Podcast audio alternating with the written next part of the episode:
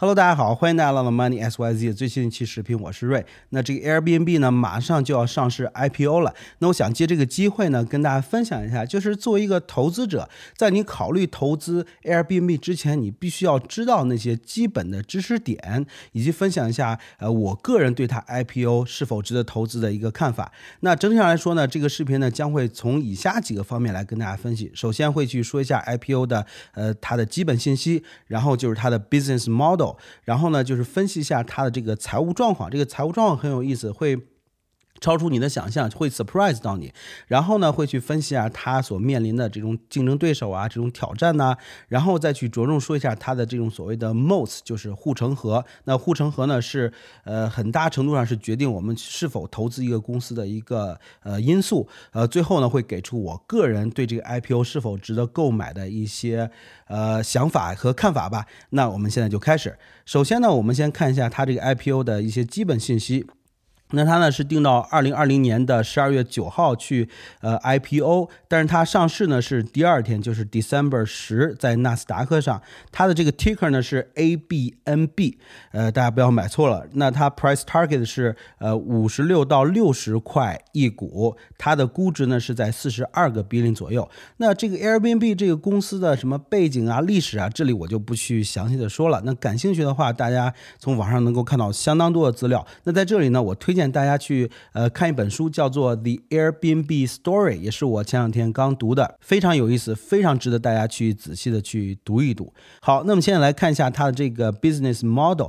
那它 business model 呢比较简单，就是一个所谓的第三方市场，就是联系卖家和买家的。那就是房东呢在上面去 list 他的房源，然后呢这个租客就是游客呢去呃租这个房子，然后呢 Airbnb 去 charge 一个费用，那这个费用呢叫做 service fee，这是他们主。主要的这个收入来源，那 Airbnb 呢，在它的这个 S one 的招股书上呢，给了一个简单的一个 breakdown，那我们就来这里简单看一下。那首先呢，就是说这个 host，它这里数字都是它就是假设的，并不是真实的数字，OK。那 host 呢，就是说这个房东有房源的这个人呢，你比如说他 list 出他的房子，就是一晚上一百块的话呢，那 Airbnb 会收这个房东呢三块钱，那收房东是很少的。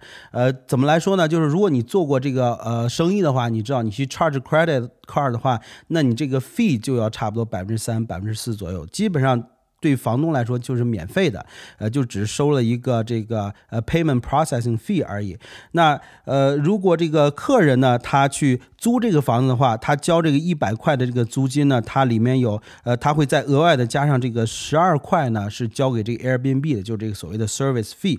那如果有这个税啊什么之类的，都会给当地的这个。政府啊之类的，这不是 Airbnb 要拿走的。那最后呢，也就是说，如果有一个一百块一晚的这个房源呢，Airbnb 大概能够赚十五块左右。那这个感觉听起来还是挺不错的。而且就是呃，这么多年了，相信很多人都知道这个 Airbnb 了。而且这个 Airbnb 这个点子呢，我相信从刚开始大家怀疑到现在，几乎应该是没有人去怀疑这个东西的可行性以及它的这种呃生存能力。嗯。确实是一个好点子，这个生意也应该是好生意，那理论上应该是很赚钱才对。但是呢，如果你去看它的这个财务报表的话，你会非常 surprise，你会发现它的这个利润率。奇低，完全就不像一个从这个加州走出来一个所谓的科技创业公司的那种概念。那我们现在就来看一下它的这个财报。那我们现在看一下它这个 financial performance。那我管它名字叫做 road to profitability，就是去盈利的这个道路。那首先我们先看一下它所谓的这个纯利润。那这里呢，呃，先说一个概念，呃，他们给出的一个叫做呃。EBITDA，我老管它叫 EBITDA，whatever。那它这个意思叫呃 earnings before interest, tax, depreciation, amortization。呃，说白了就是减去那些乱七八糟的什么税呀、利息啊、折旧啊等等之前的这个纯收入。那这个纯收入呢，就是往往就是比较能够呃。简单客观的反映一个公司的盈利状况吧，这就是所谓能控制的部分。那我们来简单看一下它这个所谓的纯利润是个什么样的一个概念。那我们看的话，它给出了一个从二零一五年到二零一九年的这么一个呃报表吧。我们发现一五一六都是赔钱的，哎，一七一八是赚钱的。他们本来也就打算这时候去 IPO，那但是到了一九年的时候，你会发现它突然就是下下降了这个这么多。但是这个 pandemic 到二零二零年才有，它为什么一九年赔了这么多钱呢？那待会儿我们会去看它的这个问题在哪儿。那下面呢，它给出了一个呃季度的这种 breakdown。那其实像分析 Airbnb 这种企业呢，就是。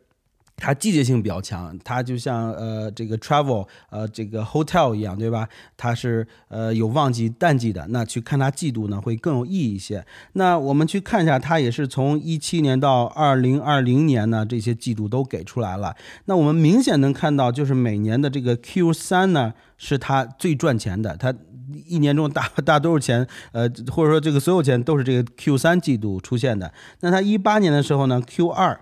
也赚也赚钱了，呃，然后很有意思的是，二零二零年的第三季度，就是今年的第三季度，pandemic 当中，你会发现它的 Q 三的这个赚的钱比之前的都要多，这个是个很有意思的一个事情，也是怎么说呢？呃，某种程度上告诉我们，它将来的这种呃上升这个利润的这种空间还是挺大的，待会儿我们会去说。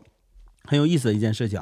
那我们现在来看一下它的这个呃叫什么 cash flow，就是现金流，对吧？就是这个公司的所谓的血液嘛。如果你你手你手上没有所谓的现金流的话，你可能就撑不下去了。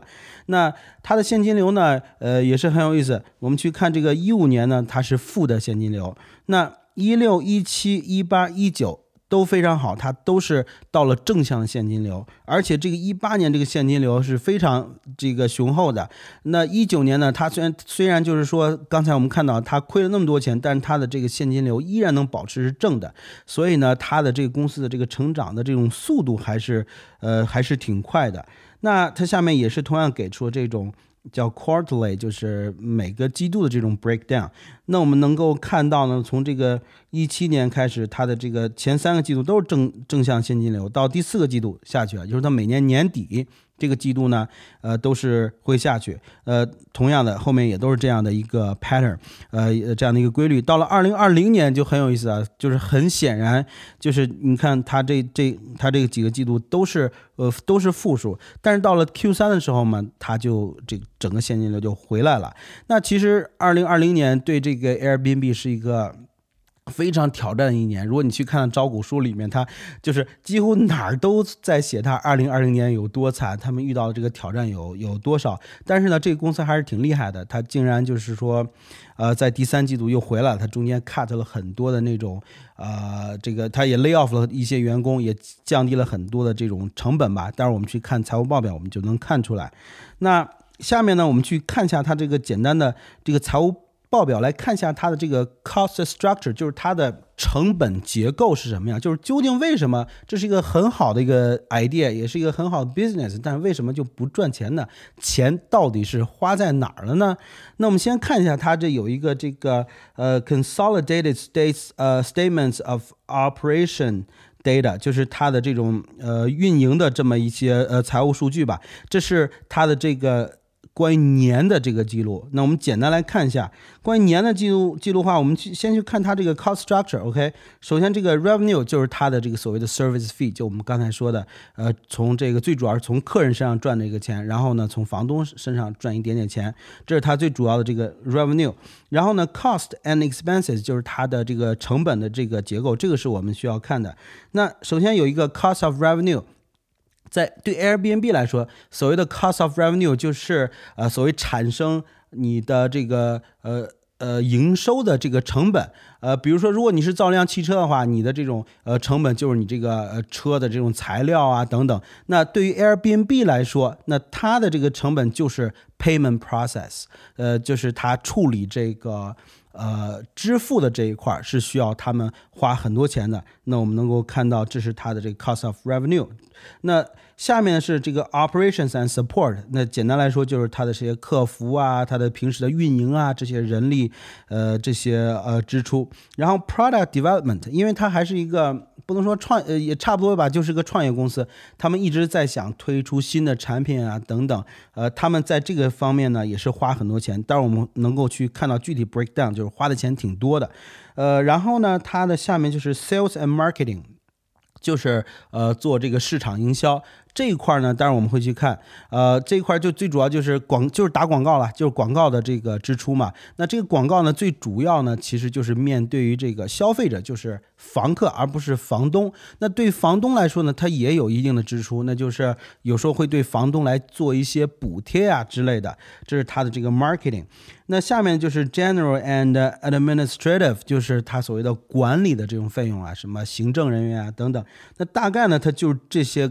个呃，cost，那这个数字就就有点乱了。那我们不看这个，我给大家做了一个简单的一个计算。我们最主要想看它这个 cost structure，具体的数字我们不是很 care。OK，那我们就拿二零一八年，这是它最赚钱的一年来做一个例子的话，呃，那我们能看到它的这些呃成本占到它的这个收益的这个比例。看这个比例，我们能得出很多有趣的这个结论。那首先呢，这个 cost of revenue 就我刚才说的，它呃它的这个 payment processing 这个呃费用呢，它是占到了百分之二十四。你可以说是它的所谓的毛成本，就是你这个收入减去这个成本出来就是所谓的毛收益。那这个还是不错的，也是 make sense 的百分之二十五左右。那下面这个 operation and support 呢，它有百分之呃十七。那这两个加起来呢，就是百分之四十了。那出来呢，就是还剩百分之六十。但是问题是你去看下面这个这个 product development 这一块儿，就占到了百分之十六。那这个就是挺高的一块儿。但是我们去看这个 Airbnb 的它的产品的话，这些年其实就是后来推出了一个叫 Experiences，就是除了你能够去租房子，但呃你同样你还可以去，就比如说别人带你去骑个马呀，什么画个画啊，就是这种所谓的体验的这种呃这种产品。这是它这这些年最主要推出的一个，呃，从它的这个产品路线上，我们现在看不出它有那么丰富的这种产品线，但是它的这个 product development 就花到百分之十六，这还是挺高的。呃，最主要就是这一块 sales and marketing，就是它的市场营销这一块，你会发现它要。百分之三十的这个呃，占到它收益的百分之三十，这什么概念呢？就是这就可以叫做你的 customer acquisition cost，就是你获得你的这个客户的这个成本是非常非常高的，你占到你收入的百分之三十。那你这个客户呢，主要说的就是这个 guest，就是你的这个游客。那你要老不断的需要通过做广告来来获取这些。这些游客的话，那么这就不是一个非常好的现象，就是你很难把这些人拿到你自己的手上。当然我们会去说，那这个它的这个管理费用呢是百分之十三，所以我们现在就能看出这个问题。你这个 Airbnb 你想去真正的赚钱，你一定要从这个呃 sales and marketing 上。你这个 product development 上来下手，但是你这个 product development 呢是很重要的。那如果你这个能够产出非常好的这个产品的话，这个钱花的也是值的。但是你这个 marketing，你这个 customer acquisition cost 简直就是太高了。那这个是需要大家去投资的时候要考虑一下，看它未来能不能把这个成本降低下来。那下面呢这两个图表呢就是。它分季度的讲各个呃成本呢是占到它的这个总共的这个收入的有有有多少？那感兴趣大家可以去看一下这个数字。那同样呢，它官方也给出了就是你各个成本所占到你的这个呃 revenue，就是你的收入的这么一个比例。那跟我的刚才计算呢，也就是类似的嘛。你去看这个这个。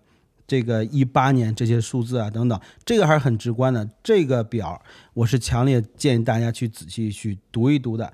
那这是我们刚才说的他的这个财务。那他的这个财务，我们刚才说了，他想去真正的赚钱，他的问题就在于他的 customer。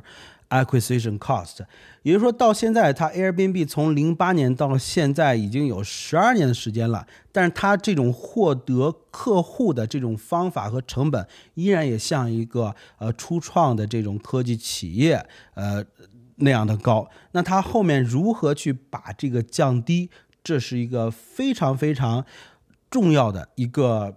一个环节，即使你再怎么创新，你的体验再好，如果你不能把这些客户就是比较便宜的留在这里的话，那这就是一个问题。那大家要仔细去考虑这一点。那当然，我们说下面这些 competitor 的时候，你就可能知道为什么它会有这么高的这种呃客人的获取成本了。那我们先来说一下它的这个 competitors。那它的竞争对手呢，可以说所有酒店行业都是它的一个竞争对手，外加几个互联网上的这种竞争对手。我们简单来说，你比如说这个有名的这个 VBRO，你去租一些呃 Airbnb 的话，很多这些房东呢，他也是在这个 VBRO 上也有他自己的 listing，什么 HomeAway 啊等等，就是比较类似于 Airbnb 的呃这种呃这这种公司吧。那还有 Google 也是它的一个竞争对手。提到 Google 就是很有意思，不知道大家有没有发现，就是如果你现在去订一张机票的话，呃。就或者说你去订酒店，你入你的入口是在哪儿？就是说你会从哪个地方开始你的第一步？很多人至少对我来说，我是先从 Google 开始搜索。那 Google 它这个搜索，它给出这个答案，它会越来越整合。你比如说你这个机票，它会给出你哪天最合适，它甚至都帮你计算好了。也就是说，它这个搜索引擎它不简单的就是一个搜索引擎了，它是一个呃。把这个所有的资源都可以整合在搜索引擎这个界面，就可以帮助你完成很多交易的这么一个呃一个 gateway 一个入口了。那你 Airbnb 之所以你的这个 customer acquisition cost 就是你的 marketing 这些费用那么高，很大的一个原因是你不得不在 Google 上去做广告，因为 Google 还是很多人。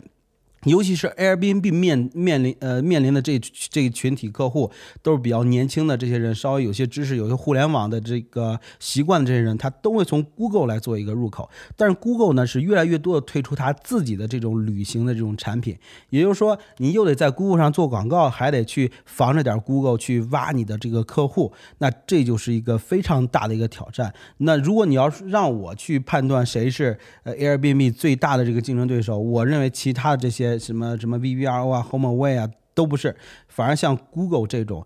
大的这种搜索引擎，将来它会越来越整合，推出它自己的产品。那那个时候就就会非常有意思。那它其他竞争对手呢？还有一些 OTA，就是所谓的 Online Travel Agency，就是在线的这种呃旅行公司。你比如什么呃 Expedia 啊，什么 Priceline 啊，像我呃经常在 Priceline 上去抢那些比较便宜的酒店。这个 Trivago 啊，就是那种类似于呃搜索整合的这种这种这种，就像 Google 一样，但是它。单独的是为你做这种旅行搜索的啊，比如说哪个酒店便宜啊，哪个机票便宜啊等等，它是整体给你呃给你整合好。还有一个这个 Agoda 呀，呃 Agoda 是中国的一个这个公中国的一个公司，因为我有认识人在这个公司刚成立的时候，他有有参与这个 Agoda。然后呢，什么 Bookings 啊等等这种 online 的，帮你去订飞机啊订。订这个酒店呀，以及这种搜索整合的这些企业，都是你 Airbnb 的这个竞争对手。那 Airbnb 相对他们来说呢，它更像是一个。自己另外的一个世界，它自己，如果你入口选择 Airbnb，你从 Airbnb 进去的话，那它里面就是一个世界，它能给你提供一个很完整的、非常好的一个体验。那相信他以后也会把这个什么机票啊，这种 transportation 也加到他的这个服务当中。但是问题是，你的入口会不会客，你的能让客户直接去你的 Airbnb？而不是说他要先从 Google 啊或者从其他这个网站上来进行一番搜索，最后才选择你 Airbnb，那这就是一个很大的一个挑战了。因为对绝大多数的客户来说，你比如对我来说，谁便宜我找谁，然后我再去考虑什么呢？就是哪个什么有点情调啊，有些设计啊等等。那这是我。那而且 Airbnb 刚开始它确实也是面临这些对于这种成本要求比较。高的这些人，就是我说白了就是找便宜的地儿，或者说，呃，我酒店订不上，我再订你 Airbnb，所以这就是它的一个非常大的一个问题。那这就我们就不得不提到它下面就是它的这种这种 threats，就是它所面临的这种风险吧。那它面临风险，我觉得最主要是由于它的这种 global market complexity，就是它的这种全球的。呃，这种市场的这种战略所导致的。那我们现在知道呢，就是 Airbnb，呃，除了在个别的一些国家，比如说什么北韩呀、什么伊朗这些国家，呃，没有它的这个这个分布之外呢，在全世界其他的绝大多数国家它都有了。那因为你是一个全球性战略，你就会有很多的这种问题。最主要问题就是你每个地方都有。地头蛇都有不同的这种法律和竞争，那这个是你非常头大的一件事情。那我们去看 Uber，Uber 这些年呢，呃，因为它也是全球性的嘛，经常是不是在这个城市被禁了，就是在那个城市被人告了，要么这个州呢就要去跟弄这个法律，要争让他去付这些呃司机的这个呃什么保险呐，把他们当员工处理啊，等等等等。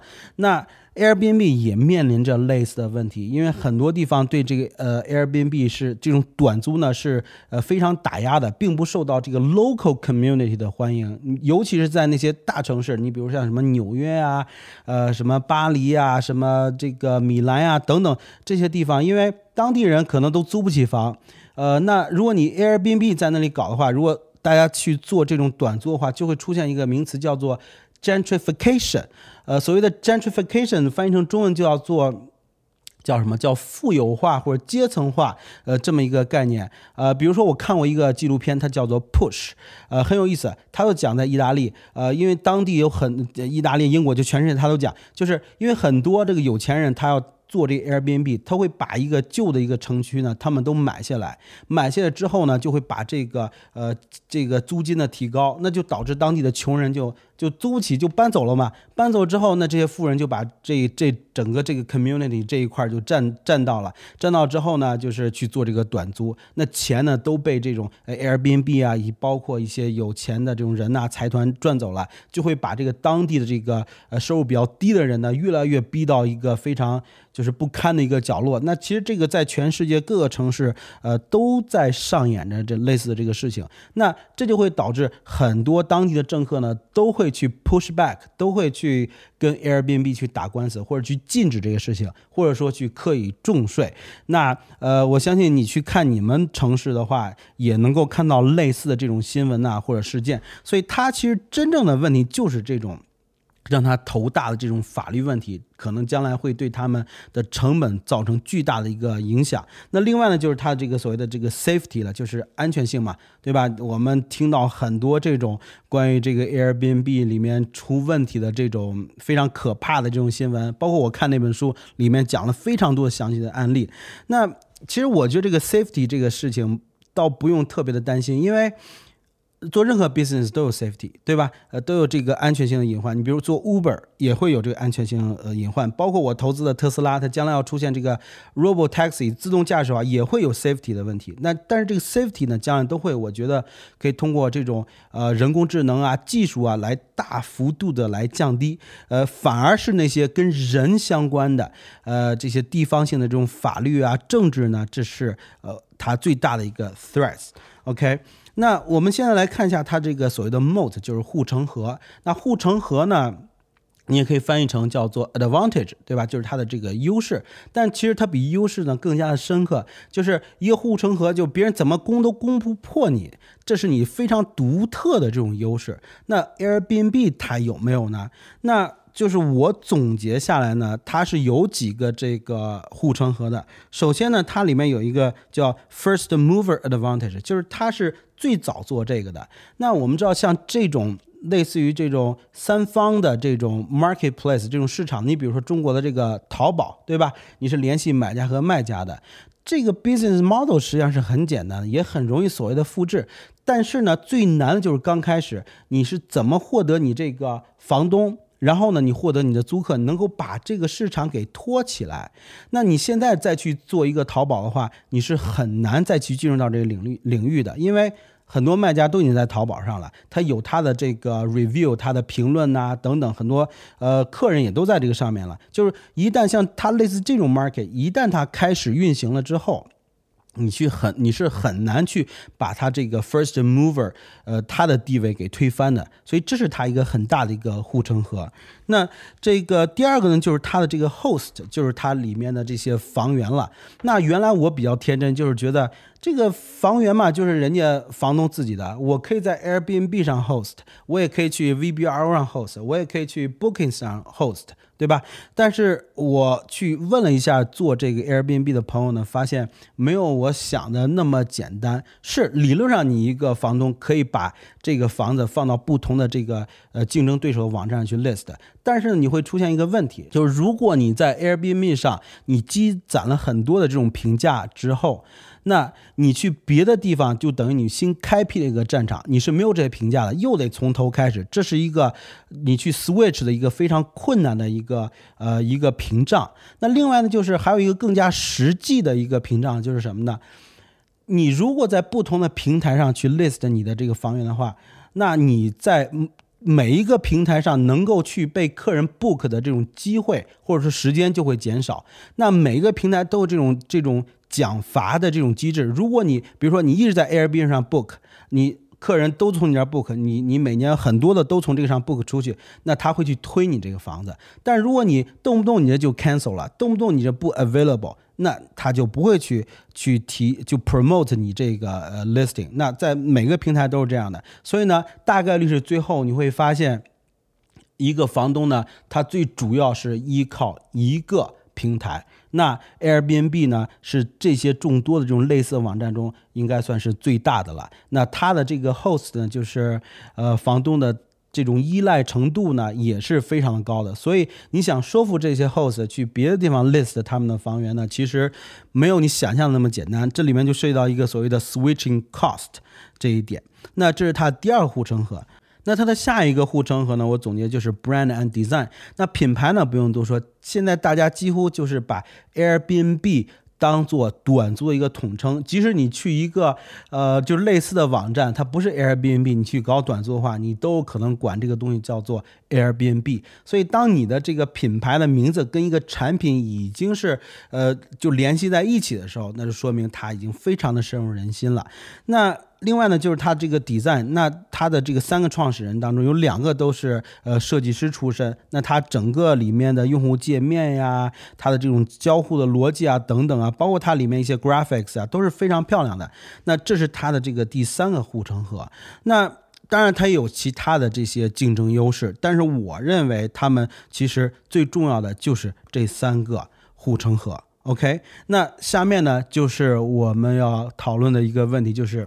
Airbnb 这个 IPO，你到底是买还是不买？那，呃，怎么说呢？首先。这个结果不是靠我们这么一个短短一个视频能够呃能够得出的。那我这里呢，只是分析我个人的一个看法。首先呢，我先说短期，如果你是个短期投资者的话，那即使短期，我也是认为是两到三年，这是一个短期投资者。你要是投机的投资者的话，那你已经有你自己答案，你就完全没有必要看我这视频，你肯定会去操作一波这个 IPO 的。OK，那这个短期两到三年的话，我认为未来是。呃，Airbnb 疯狂增长的两到三年，有最主要有两个原因。OK，那第一个原因呢，就是呃，pandemic 马上就要过去了，那下面它有这种 pend up demand，就是这种所谓的将来会有。报复性的消费嘛，就是大家憋的实在是太久了。那实际上，我们去看二零二零年的数据，第三季度数据，我们就能发现 Airbnb 它就已经赚钱了。而且呢，我还给我做 Airbnb 的朋友去问了，然后他告诉我，他们在这个第三季度的时候，他们的收入都已经呃跟。前一年的第三季度，呃，持平甚至是更高的，那也是真实的反映了这个 Airbnb 他们本身的一个财报。那呃，本质上呢，是因为这个第三今年第三季度的时候，虽然它这种 international 这种 travel 比较少了，呃，但是它 local 就是当地的这种需求给激发起来，因为大家实在是憋不住了嘛，所以都去租这个 Airbnb 了，而且很多 Airbnb 都是。独门独户嘛，不像酒店，你得去那种呃大厅啊，会跟人或者电梯啊跟人打交道，所以呢，就导致它第三季度起来。那后面的两到三年，这种积攒的这种呃旅游的这种消费呢，都会完全的释放出来。那对 Airbnb 呢，将是一个非常好的一个成长的一个环境。那如果你去投资它这个 IPO 的话呢，呃，可以预见吧，嗯。就大概率事件，首先它 IPO 的时候，它可能就会涨得很快，就像那个 Snow 一样。呃，而且我认为未来两到三年，它成长空间是非常的大的。那是第一个，就是第一个原因，就是这种积攒的这种消费。第二个原因就是经历了这个 pandemic 之后呢。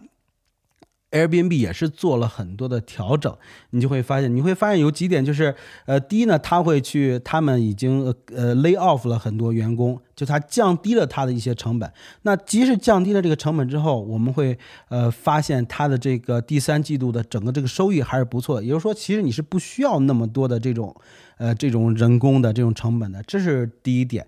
呃，第二点呢，它的这个 marketing 这一方面的。投入也会也少了下来，但即使这样呢，它的这个收入也是不错的。也就是说呢，这很有可能将来就是 Airbnb 呢，它会维持它这种比较 lean，就是比较瘦的这种呃这种操作模式，就是不花那么多的这种成本。因为未来两到三年它的这种需求量会很高，那它能够保证这种低成本的这种迅速。增长下去的话，那对你的这个股票的影响也是非常的大的。这是我们说的短期两到三年，它的成长空间那几乎可以是肯定的，它会非常的迅速增长。那长期的一个问题就是，它是不是能够 ten x，就是你能不能从里面获得十倍的一个收益？那这个问题呢，其实就是一个更加复杂的一个问题。呃，我个人来看，从现在来看是比较难。呃，原因还是那个，就是你必须要把你的这个呃成本降下来。但是，即使你把你的成本降下来，实现了盈利，你本质上从表面上看，你不像一个所谓的一个科技公司，但本质上是一个科技公司。但是，你的操作的模式，你的呃这种利润率，包括你，因为你设计的都是酒店类的这种东西，那它如果不存在一个新的这种。产品新的这种能够你带来大量的现金流的这种产品的更新的话，那你很快就是你迟早会这个市市场达到一定程度的饱和，因为房源就那么多，一年只有三百六十五天，所以你究竟能够疯狂增长到什么时候，这就不好说了。那如果你增长一定程度，已经是一个比较成熟企业，你的利润率也就是固定的话，那么到时候你的这个估值可能就没有对。像这种科技企业那种估值那么的高了，那如果想要去摆脱这个命运，想要真正能够实现一个十倍的收益，像一个科技企业一样的呃那种估值的话，那你必须要去做这个几以下几点嘛。首先你要去创新嘛，对吧？你要有这些创新的产品。那这些创新产品呢，你不光是旅游上，你甚至都可能是金融上啊、科技上等等。那这我就不知道了，这是我要去。关注的一个点就是它未来它会在产品上，他们究竟会推出哪些比较新的、革命性的，或者说有这种创新性的这些产品？我们去看它的这个投入，它的这个 product development 是花很多钱的。它现在就是拿现在比较流行的这种话语，就是就这，对吧？你现在就给出这些东西的话，我觉得还是不够的。那另外一个就是。Cut 你的 cost，那 cut cost 呢？最主要你还是得通过这个 technology 这一块，能够让什么人工智能啊这些东西能够帮你大幅的这个降低你的这个这个成本。那更重要的是什么呢？你要有一个 ecosystem，就是你如何把把客人能够锁在你这个平台上，而不只是说房东，房东在你的平台上当然是好，但是如果你每一次来客人，你都需要去跟别人去打这种。广告啊，价格战呀，补贴房东啊，给这个客人折扣啊，等等，那你这公司是很难赚钱的，你这个 marketing 费用会很高的。所以呢，你长期这个公司是不是值得投资，它会不会 ten x？那我认为是需要看下面这三点的。OK，那这就是本期视频的一个全部的内容了，那就是。按照我的这个 notes 跟大家就胡乱的这么说一通，那希望呢能够对你呃决定是否要去购买这个 IPO 呢来做一个启发。